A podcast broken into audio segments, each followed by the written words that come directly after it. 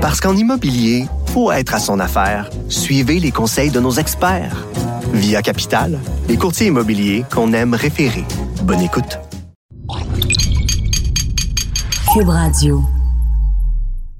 Bienvenue aux leçons de vie racontées à Anne Lovely. Un balado où chaque invité va nous partager, mais tu sais, vraiment nous partager là, sa grande leçon de vie.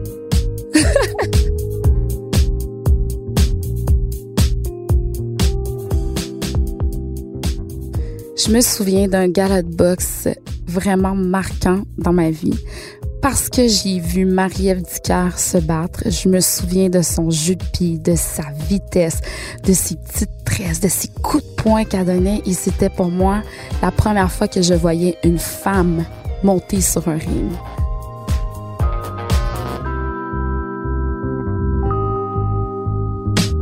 Pour moi, c'est important de véhiculer un message à toutes les, jeunes filles que c'est pas en se dévêtissant, c'est pas en étant habillé euh, de, de, façon osée qu'on va attirer l'attention, qu'on va se faire aimer.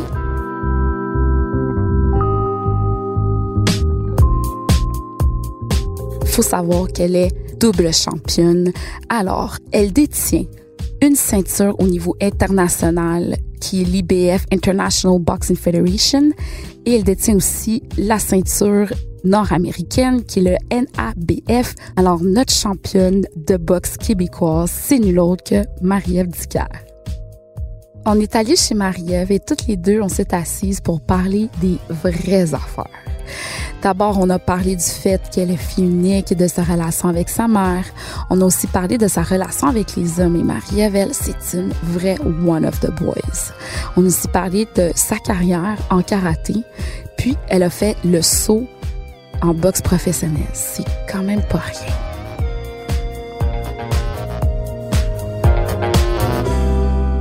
Moi, la première fois que j'ai entendu parler de toi, puis j'étais là, wow, une femme en boxe, comment elle vedette d'un gars-là. Moi, je capotais, je voulais tout savoir sur toi. Puis effectivement, j'ai beaucoup lu. Puis je voulais savoir la première chose, comment t'es venue la boxe? Et je sais que tu as eu une carrière aussi en karaté. Fait que décortique-nous tout ça. euh, en fait, j'ai toujours été passionnée par les sports de combat. C'était une passion depuis mon tout jeune âge. J'ai été inscrite en karaté à l'âge de 6 ans.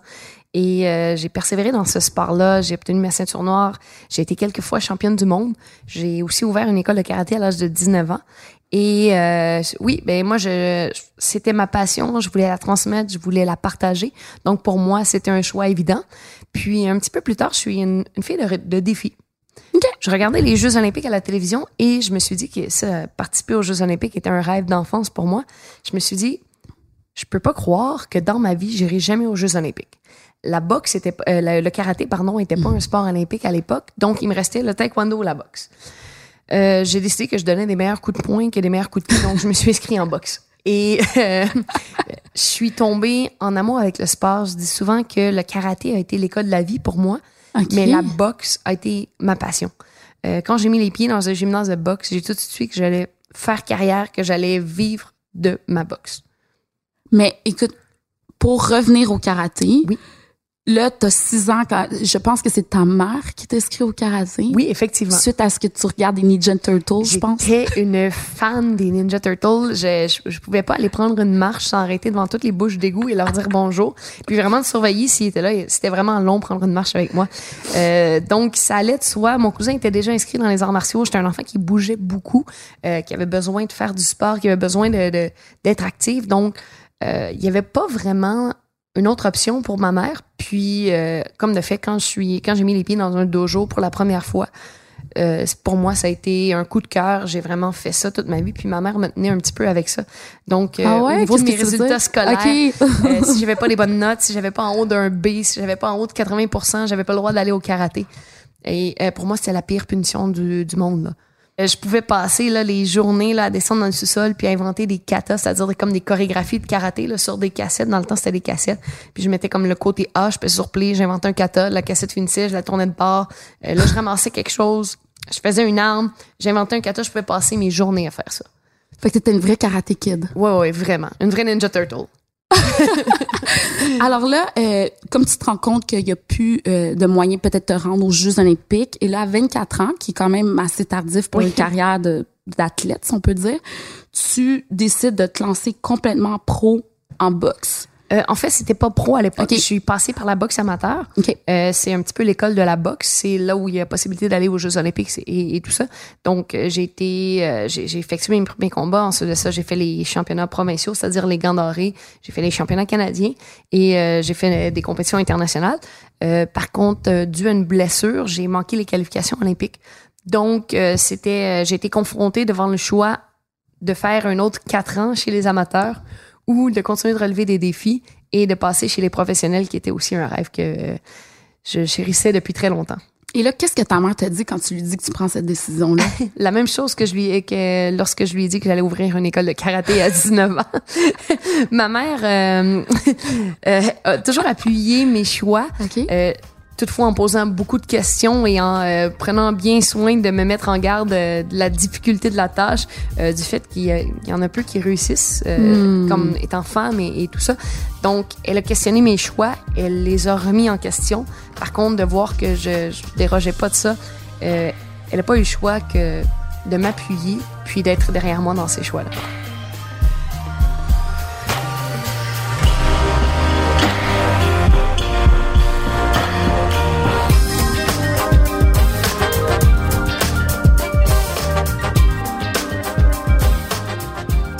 Là, ça se poursuit. Là, tu finis par devenir professionnel. Et là, tu gagnes constamment tes combats.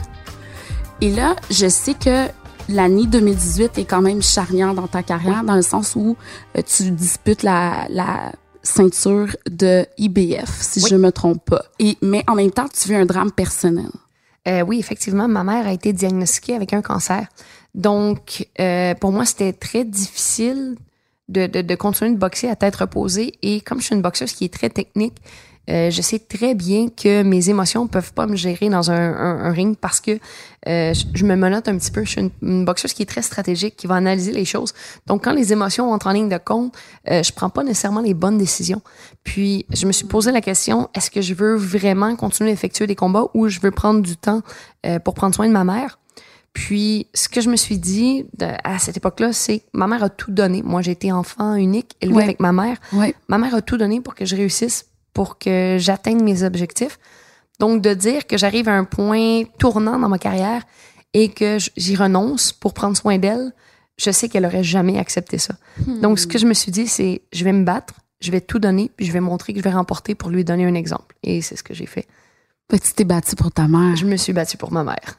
Puis explique-nous parce que je sais que quand tu as gagné ton combat, tu l'expliques que ta mère est atteinte d'un cancer. C'était un cancer de quoi? C'était un cancer du larynx. Du larynx. Ouais. Et que toi, tu faisais les allers-retour. Au, euh, au. CHUM, Oh exactement. Je, je faisais les allers-retours au CHUM euh, parce que ma mère n'a pas de voiture, donc je faisais les allers-retours au CHUM. Euh, par contre, un petit peu plus tard dans les traitements, on a découvert la, la maison Cercan, qui est une, euh, un centre d'aide pour justement les personnes atteintes du cancer. Euh, ils les aident en fin de vie, mais ils les aident aussi au niveau des rendez-vous médicaux. Euh, donc, ces gens-là, bénévolement, faisaient la navette avec moi euh, pour permettre à ma mère d'aller à ses traitements. Donc, parce que ma mère était en traitement du lundi au vendredi, donc deux traitements le vendredi pendant sept semaines. Et avec toutes les, entrevues, la charge d'entraînement, ben, il y avait tout ce côté-là aussi qui était à gérer. Mais comment t'as fait pour garder le focus? Parce que veux, veux pas, j'imagine qu'il doit avoir une certaine visualisation en tant qu'athlète à faire. Ben en fait c'est euh, particulier, c'est euh, cette période-là était pas lors de mon championnat du monde, c'était pas le- la ceinture de championne du monde mais de nord-américaine, c'était au mois de euh, février euh, 2018 en début d'année, c'était bien avant le, championnat du monde. Et je dois dire que à l'époque, j'étais pas entourée d'un psychologue sportif. Et j'ai pas gardé le focus, j'ai pas gardé la tête froide. Ça a été le combat le plus difficile de ma carrière, c'est celui où j'ai failli perdre. Donc, j'ai gagné par décision majoritaire. Habituellement, je gagne tous mes combats par décision unanime et de plusieurs rounds. Euh, j'ai été euh, blessée dans le combat. Puis par la suite, c'est ce qui m'a poussé à aller euh, travailler avec un psychologue sportif pour que des situations comme ça n'arrivent plus. Ma mère a été en- ma mère est en rémission encore à ce jour de son cancer euh, et on connaît la suite pour moi. C'est victoire après victoire et performance de plus en plus convaincante. Donc cette épreuve là a été vraiment un, un tremplin pour ma mère et moi. on va parler de ta mère parce que tu sais, elle est importante dans ta vie. Oui. Je pense qu'elle a été. euh, ta mère t'a élevé seule. Oui. Puis toi, t'es fille unique. Exactement. Puis comment tu vois la dynamique quand t'es enfant? Euh, je connaissais pas mon père. C'est sûr qu'il y avait. euh, ma mère a eu euh, des copains qui ont été importants dans ma vie, Ok. qui euh, euh, ont, ont joué un rôle un petit peu de père. euh, dans le sens où euh, c'était comme la figure masculine à la maison, ils aidaient dans les transports pour les activités et tout ça. Mais euh, le, le gros de l'histoire s'est passé ma mère et moi. Donc Mm. euh, c- c'était euh, ma mère et moi, on a été un duo de ma tendre enfance à maintenant. Oh, c'est beau. Oui, quand même. Hein? C'est magnifique de savoir que même s'il y avait un père qui était absent ou mais que t'as foncé quand même, là, ça n'a pas été euh, un problème. Non, pour moi, ça n'a pas été problématique. Puis justement, c'est l'exemple que ma mère a toujours donné euh, de travailler puis de subvenir à, à nos besoins euh, tout seul, de continuer d'avancer. Donc pour moi, j'en avais pas besoin. Pour moi, j'étais Hmm. capable de me débrouiller, j'étais capable d'avancer parce que ma mère le faisait. Je vais pleurer parce que c'est un peu comme ma, propre histoire. C'est Ah, pour trop beau. Ouais. Moi, ce que je dis à ma mère, c'est que ma mère est super émotive. Puis moi, je, je- je suis toujours avec des gars dont j'ai appris à un petit peu à camoufler mes émotions. Donc, je lui dis, regarde en haut. Et puis là, comme ça. ça marche pas toujours, mais bon. Est-ce qu'elle est capable de te voir te battre? Non, pas du tout. Ma mère, euh, elle assiste. En fait, elle est présente à chacun de mes combats. Elle regarde comme les, les, les combats préliminaires. Puis, quand je boxe, je marche vers le ring et au bout du ring, euh, avant de tourner le coin, il y a ma mère. Donc, je lui touche le, elle me touche le gant, je lui touche la main. Et je pars vers le ring, puis elle part euh, vers les toilettes ou euh, au casino, les gens, parce que j'ai fait beaucoup de combats au casino de Montréal, donc les gens la connaissent bien, lui donne un petit endroit, on, on appelle ça la loge, euh, la loge de Madame Ducaire, lui donne un petit endroit euh, où elle est seule, euh, puis elle texte mon copain pendant les- le combat pour savoir le résultat, puis elle ressort seulement pour la décision des juges. Elle n'est pas capable de regarder le combat. Là. Et même en reprise, même quand elle sait que j'ai remporté le combat, que j'ai pas été blessée, elle est pas capable à la télévision de le regarder. My God, c'est fou. Ouais, je, je, je, je suis dure sur le cœur de ma mère, je pense.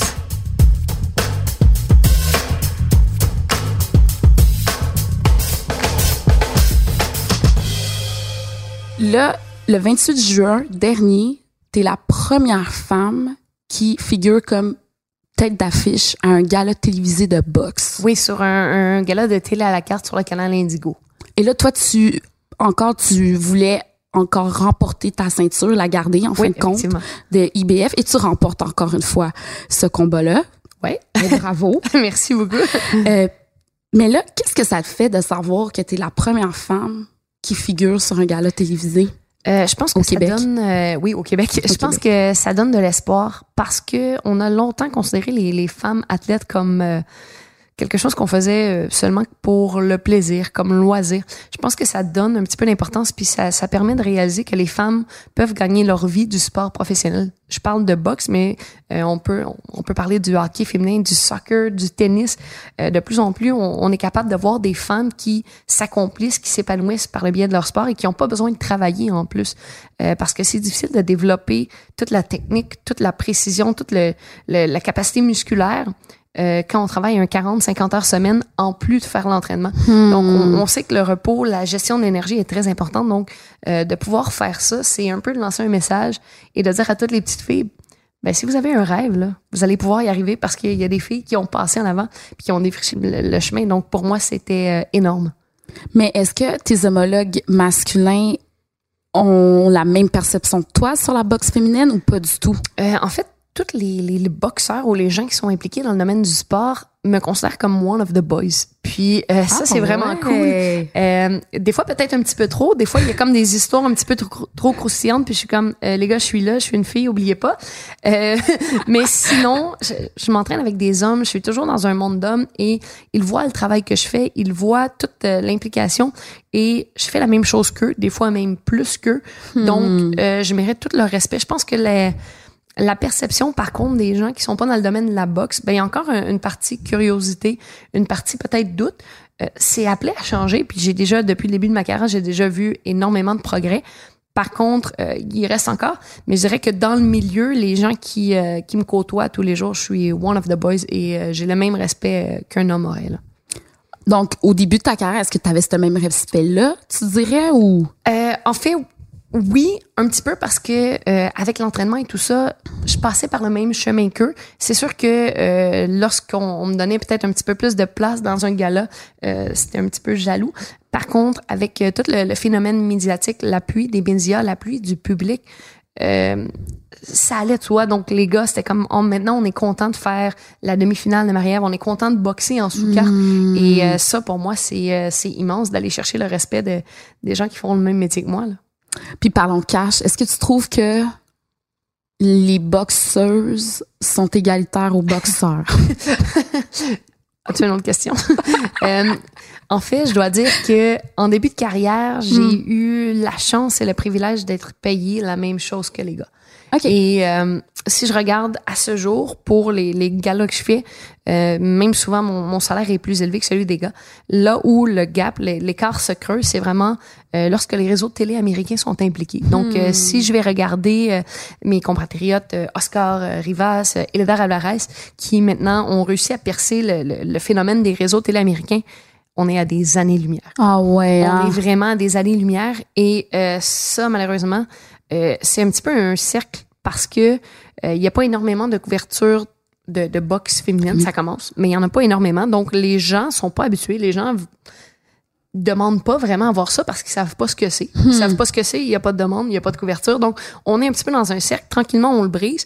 Euh, mais ça, je sais que ça va faire toute la différence du monde parce que si je, je regarde ici au Québec, euh, au Canada, le, le salaire que je vais gagner est très comparatif à celui des hommes, même des fois plus élevé. OK. Mais l'écart se creuse vraiment lorsqu'il y a des réseaux de télé américains où là, on est à des années-lumière. Par contre, moi, ce que je me dis, je gagne très bien ma vie. J'ai un salaire quand même, euh, quand même très considérable et je le fais de mon sport, je le fais de ma passion. Donc, euh, pour moi, c'est suffisant. Euh, c'est sûr que des fois, on dit travail égal, salaire égal, puis il y a un petit, euh, il y a un petit pincement. Euh, par contre, je sais que je suis pionnière dans ce domaine-là, puis peut-être qu'un jour, ça va arriver. C'est sûr que ça va arriver. Puis le jour que ça va arriver, qu'est-ce que tu dirais aux autres femmes? Je vous l'avais dit. Parce que euh, trop souvent dans ma vie, on m'a dit Voyons, Marie-Ève, c'est impossible, pense-y même pas. Puis j'ai- j'ai fini par accomplir ça. Et euh, je pense que c'est le, le- le meilleur sentiment qu'une fille peut avoir, puis dire Ah, Tu l'avais dit, hein? Euh, Je pense que ça t'est sûrement déjà arrivé avec ton, avec ton copain et tout ça. Euh, Il y a quelque chose de cool en dedans de ça. Non, mais ce que je veux dire, c'est que je vais dire enfin.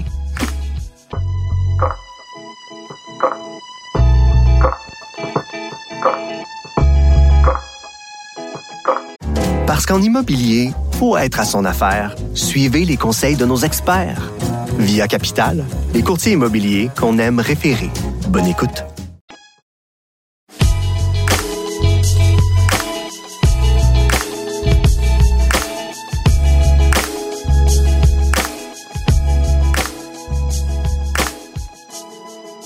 T'embarques dans le ring, tu fais du karaté, il faut avoir une certaine visualisation, une certaine Oui. concentration. Parle-moi de ta vision de ça. Euh, en fait, c'est quelque chose euh, sur laquelle on a travaillé beaucoup avec mon préparateur mental parce que Attends, tu as un Oui. préparateur mental? Oui, j'ai un préparateur mental qui est un psychologue sportif, mais qui, euh, qui va vraiment, euh, au même titre que j'ai un préparateur physique, va s'assurer que mon corps soit euh, musculairement prêt, physiologiquement prêt. J'ai un préparateur qui va s'assurer que mentalement, je sois prête. Euh, c'est quelque chose, euh, la concentration sur laquelle on a travaillé énormément parce qu'en début de carrière, je pouvais dire tout ce qui se passait dans la salle, même ce que l'annonceur disait euh, pendant que je boxais. Ouais, ouais, ouais, c'était ridicule.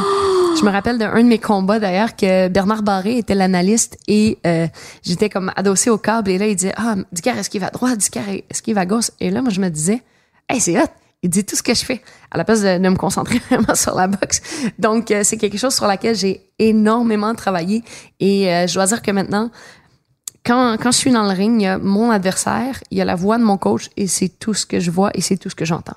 Mais ça a représenté beaucoup, beaucoup de travail avant d'en arriver là. Mais tu as quand même gagné 15 combats de suite, est-ce que je me trompe? Euh, 16 maintenant. 16 maintenant, c'est ça. Mais à chaque fois, tu te dis quoi? Étrangement, à chacun de mes combats, j'apprends quelque chose de nouveau. OK. Euh, il arrive toujours une situation à laquelle je m'attendais pas. Euh, il y a des fois où ça a été euh, une coupure, donc une coupure euh, comme notamment mon combat contre Michaela Lauren qui est arrivé au deuxième round. J'ai juste boxé 10 rounds là-dessus. Chris Namus qui prend l'avantage 3 rounds à 0 dans un combat de championnat du monde, alors qu'avant, j'ai toujours gagné mes combats quand même assez facilement. un adversaire qui devait être grande, finalement, qui est changé à la dernière minute, qui mesure comme 5 et 2. Donc, à chacun de mes combats, il y a, il y a comme une leçon, il y a comme un événement qui arrive. Et pour moi, c'est comme si je mettais des outils dans mon coffre à outils pour la suite de ma carrière. Et à chacun de mes combats, je, suis prête à réagir, je suis prête à rebondir de ça. Et maintenant, je suis comme dans le combat en me disant, OK, qu'est-ce qui va arriver? Là? Je suis prête à tout. Là. Donc, euh, c'est en gros, c'est ce que je me dis. À part des 250 millions d'autres choses, parce que mon cerveau roule à 300 000 à l'heure, mais euh, si, si j'essaie de trouver la, globalement ce qui se passe, c'est peut-être ça. Parce que les gens imaginent que la boxe, c'est comme Rocky. tu, tu te lèves tous les jours, t'es en jogging, Puis là, tu montes les escaliers de l'oratoire avec les points. Puis tu... C'est une belle analogie. mais les gens, je pense que dans notre imaginaire populaire, les gens pensent ça. Mais tu peux-tu nous décrire c'est quoi ta journée? Euh, je me lève très tôt parce que à 7 heures le matin, mon entraînement commence, mais c'est pas à 7 heures, euh, j'arrive euh, les yeux tout collés. Non, je suis réveillée, je suis prête, je suis étirée, je suis échauffée. Donc, j'ai mon premier entraînement. Euh, bien souvent, je vais avoir une rencontre soit avec euh, mon psychologue sportif, soit avec un thérapeute, soit euh, avec mon nutritionniste. Donc, je vais avoir un, rendez-vous. Ensuite de ça, je vais faire peut-être une, petite sieste. Pas peut-être. Je vais faire une petite sieste. Et il peut y avoir des entrevues dans l'après-midi. Puis par la suite, je vais boxer à tous les soirs. Donc, cette routine-là, c'est six jours par semaine que, que je fais ça là en camp d'entraînement. Et ah, ça, c'est en camp d'entraînement. Mais là, c'est l'été. Oui, c'est l'été je, reviens d'un mois de vacances. Donc, cette routine-là est loin derrière.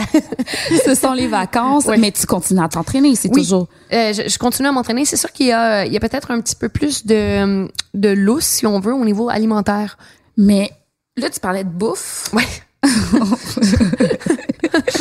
Euh, mais, on va pas en parler pendant mes vacances. Hein. Euh, écoute, ça a été ridicule tout ce que j'ai mangé. Une chance que j'ai passé au travers d'une paire de gogoons lors de mon voyage tellement que j'ai marché. J'ai comme réussi à épuiser la semaine. Mais euh, ouais, bouffe. bouffe, mais qu'est-ce que tu manges habituellement? Puis je veux savoir qu'est-ce que t'as pu te laisser aller durant les vacances? en fait, habituellement, je vais manger six fois par jour, mais vraiment des, petites portions. Vraiment, je vais manger comme le, matin, je vais manger 100 grammes de protéines avec une tasse de légumes, euh, puis 10 euh, ou 20 noix. Euh, lorsque je vais manger une collation, c'est comme un fruit avec une tasse de légumes. Donc, c'est vraiment de, de, petites portions, par contre, régulièrement. Et euh, faut pas oublier que j'ai deux entraînements de deux heures par jour. Donc, la nourriture, c'est l'énergie qu'on qu'on décide, c'est le gaz en quelque sorte qu'on décide de se donner. Donc euh, c'est d'autant plus important parce que oui, mon sport est un sport dans lequel il y a une catégorie de poids, mais surtout pour performer chacun de mes entraînements et continuer de m'améliorer. Euh, donc je sais que tout ce que je vais ingérer va avoir un lien directement sur mes performances. Donc euh, c'est vraiment un, travail de moine la nourriture et ça c'est bien sûr avec les le suivi de mon conseiller en nutrition qui on a vraiment un plan très très, très détaillé et je dois dire qu'en vacances, j'ai vraiment privilégié le vin euh, la crème glacée. En fait, en Italie, c'était le gelato. En France, c'était la glace. Ici, c'est chocolat favori. Euh, euh, j'ai aussi mangé beaucoup de, légumes, des chips, des patates. C'est bon. Donc, ça a été vraiment... ça a fait du bien de pas parce que ma vie tourne alentour de prévoir mon repos, de prévoir ma nutrition. Euh, il est 10 heures, je sais qu'il faut que j'ai une collation à 10h30, donc il faut que je gère ma journée en fonction de ça. Euh, il est 8h30 le soir, je sais qu'il faut que j'aille me coucher pour avoir mes 8 heures de sommeil. Donc, euh, en gros, en vacances, c'est go with the flow. J'ai faim, je mange. J'ai pas faim, je mange pas. Je, me, je suis fatiguée, je me couche. Je suis pas fatiguée, je reste debout. Donc, euh, vraiment, ma, ma vie en vacances, c'est le, plus grand bonheur de ça, c'est pas d'horaire.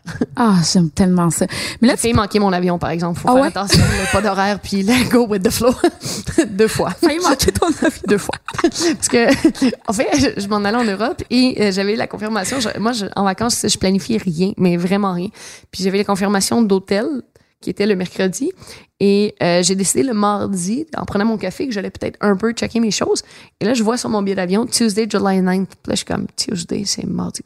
je prends mon téléphone comme July 9th. Hey, je pars tantôt. Fait que là, j'ai comme couru pour faire mes valises. Donc, euh, ouais, il faut faire attention de pas trop pas planifier. mon conseil. Mais c'est parce que, en fait, le reste de ta vie, tu le contrôles tellement. Écoute, ouais. Ma, ma vie est. Euh, en fait, je dis je contrôle, mais j'ai aucun contrôle sur ma vie. Euh, parce que ce sont mes entraîneurs qui décident des horaires d'entraînement. C'est mon nutritionniste qui décide de la nourriture que je vais euh, ingérer. Euh, ce sont mes thérapeutes qui vont décider dans l'horaire euh, quand est-ce qu'on est dû pour savoir, mon ostéopathe, mon, euh, mon thérapeute sportif. Euh, donc, j'ai vraiment aucun contrôle. J'ai mon attaché de presse qui va décider des entrevues et tout ça. Donc, j'ai vraiment aucun contrôle sur mon horaire. Mais je suis sûre que tu as un contrôle là-dessus sur ton image de femme. Parce qu'on parlait du fait de manger. Ouais. C'est sûr que là, toi, tu sais, tu t'en vas sur un box, tu, tu manges ça, ça, ça. Mais veux, veux pas, on est des femmes. Puis veux, veux pas, les caméras sont braquées sur nous. Euh, les magazines, les trucs, tu sais, Mm-hmm. t'es, t'es sollicité en tant que femme. Est-ce que tu te dis, je suis qui je suis, puis like it or not, ben c'est Marie-Ève Ducœur que vous avez devant vous, ou est-ce que tu fais quand même attention, oh, imagine si je ramasse un coup de poing sur mon nez, ça va-tu être cute sur une photo? J'aimerais ça t'entendre là-dessus. Euh, en fait, c'est euh, ça a été vraiment un gros combat et c'est toujours un combat pour moi parce que la pesée, je suis en costume de bain devant tout le monde. C'est ça. Et tout ça, il y, a- il y a une partie qui veut, écoute, euh, qui veut pas avoir trop de, de, de petits défauts puis de petits bourrelets de gras. Euh, par contre, moi, ce que, ce que j'ai réalisé, c'est que par-dessus tout, je voulais remporter, je voulais performer et euh, le corps que j'ai me permet d'optimiser mes performances, me permet de remporter. Donc, euh, c'est comme si j'étais un petit peu en paix avec ça. Je sais que des fois, euh, je vais peut-être être un petit peu, un petit peu trop musclé. Euh, par contre, je sais que avec le métier que je fais, si je veux performer, ben ça fait partie de ça. Euh, Il y a des fois où, euh, oui, je pourrais manger moins, puis peut-être être un petit peu plus mince, mais est-ce que j'aurais l'énergie pour avoir les performances? Je pense pas. Donc, j'ai j'ai appris un petit peu à être en paix avec ça. Puis, le reste, au niveau de mon, mon image de femme, je fais toujours attention. Euh, on est à une ère où les j'aime, les partages euh, est très important, surtout pour les, les jeunes qui vivent avec les réseaux sociaux. Là, Euh, quand à 13 ans, on publie une photo pour avoir le plus de likes, et c'est comme le concours à l'école. Donc, pour moi, c'est important de véhiculer cette image-là et d'assurer un contenu et de faire réaliser aux gens que euh, il y a un contenu, il y a des likes et c'est pas physiquement ce que je représente. Il y a- Serena Williams, entre autres, auquel je pense qui est une, un exemple pour ces jeunes filles-là. Est-ce que tu crois que tu t'en vas aussi dans ce sens-là pour... euh, Euh, J'espère parce que moi, je pense qu'en tant qu'athlète professionnel, euh, qu'acteur, personnage public dans un sens, on a un devoir, on a un devoir d'influencer la société en bien. Euh, c'est facile d'utiliser ce, ce- notoriété-là. Euh, puis moi, je pense qu'on a un devoir de le faire de la bonne façon. Donc, euh, oui, j'espère que je vais être un exemple parce que c'est quelque chose, c'est un combat de tous les jours pour moi de faire respecter la femme euh, pour ce qu'elle est euh, dans ses performances, pour ce qu'elle est dans son métier, euh, dans son intelligence, dans sa beauté, tellement, sans, euh, sans utiliser la femme comme un objet. ah, tellement. T'es mieux avec, avec tes points que Ouais. d'aller avec tes... que tes attraits physiques. Ouais, exactement. C'est- pas mauvais d'avoir des attraits physiques parce que je suis une personne qui, qui soigne mon image, je suis une personne qui fait attention à moi, qui aime être bien habillée, qui aime être bien coiffée. Euh, par contre, je suis pas juste ça. Tellement beau et tellement vrai. Ladies, you heard Marie-Ève.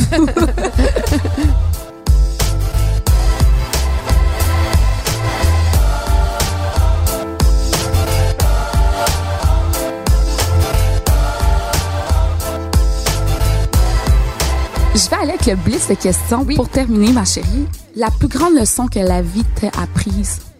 Des fois, il faut mieux faire un pas de côté que de continuer de foncer par en avant avec sa tête. Explique-toi.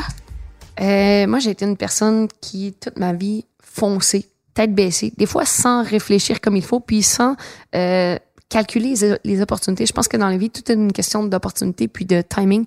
Euh, il faut savoir créer ces opportunités, savoir les saisir, mais des fois, il faut savoir s'arrêter, savoir faire un pas de côté, savoir entreprendre les choses d'une façon peut-être différente parce que ça fonctionne pas, plutôt que de s'entêter puis de pousser vers l'avant. C'est tellement vrai. Mm. J'aime ça, j'aime ça, j'aime ça. Ah ouais, vraiment. Euh, Tu me dirais une femme en 2019, c'est? Euh, c'est une femme intelligente, c'est une femme impliquée, puis c'est une femme qui aime ce qu'il fait. Oh, j'aime ça. Euh, je suis fière de?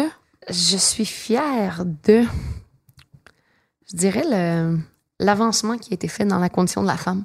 Euh, fière de voir dans les, euh, dans les écoles, notamment, j'ai fait des conférences dans les écoles, dans les écoles primaires, de voir des petits garçons euh, me regarder comme un athlète, une boxeuse, puis pas ben, c'est juste une fille qui boxe. Euh, de voir que de plus en plus, la perception qu'on enseigne à nos enfants, il y a, y a plus de différence, euh, que tout le monde est égaux. La perception a changé, la perception des enfants. Donc, euh, de voir qu'en tant que, que société, on a été capable de transmettre ça. Donc, je suis très fière de ça. Puis dis-moi, qu'est-ce que Marie-Ève de 33 ans dirait à la petite fille de 6 ans qui aimait Ninja Turtle qui s'arrêtait? à Ouais. toutes les... Laisse personne briser tes rêves. C'est tellement facile de, de suivre euh, les stéréotypes qui nous sont imposés. C'est tellement facile euh, d'aller vers un chemin qui est plus commun, d'aller vers un chemin qui est plus conventionnel, alors que des fois, on, on rêve gros. Euh, je, je dis pas que de, de vivre sur un nuage puis de, de vivre de choses qui sont euh, qui sont comme impossibles à réaliser sans se donner de moyens. Par contre, moi je dis si tu as envie de faire quelque chose, va de l'avant, prends les moyens, prends le, chemin, puis laisse pas les gens te dire que c'est impossible. C'est à toi de décider quand ça le sera ou le sera pas. Fait que euh, elle va être fière, la petite fille de 6 ans de la que Marie-Ève de 33 ans. Oh, c'est beau. Merci beaucoup, Merci toi. Merci. Merci.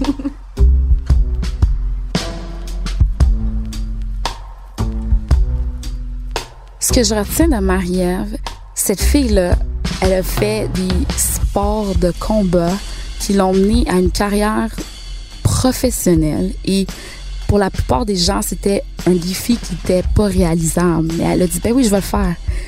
On ferme une porte, inquiète-toi pas, avec un point, elle va l'ouvrir. Puis c'est tout. Et ça, j'adore ça. C'est du girl power au centimètre carré.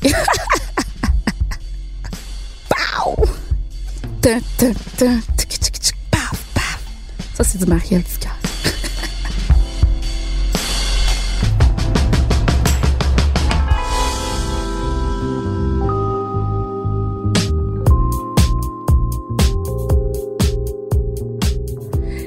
aimez mon balado, aidez-nous donc à le partager sur vos réseaux sociaux.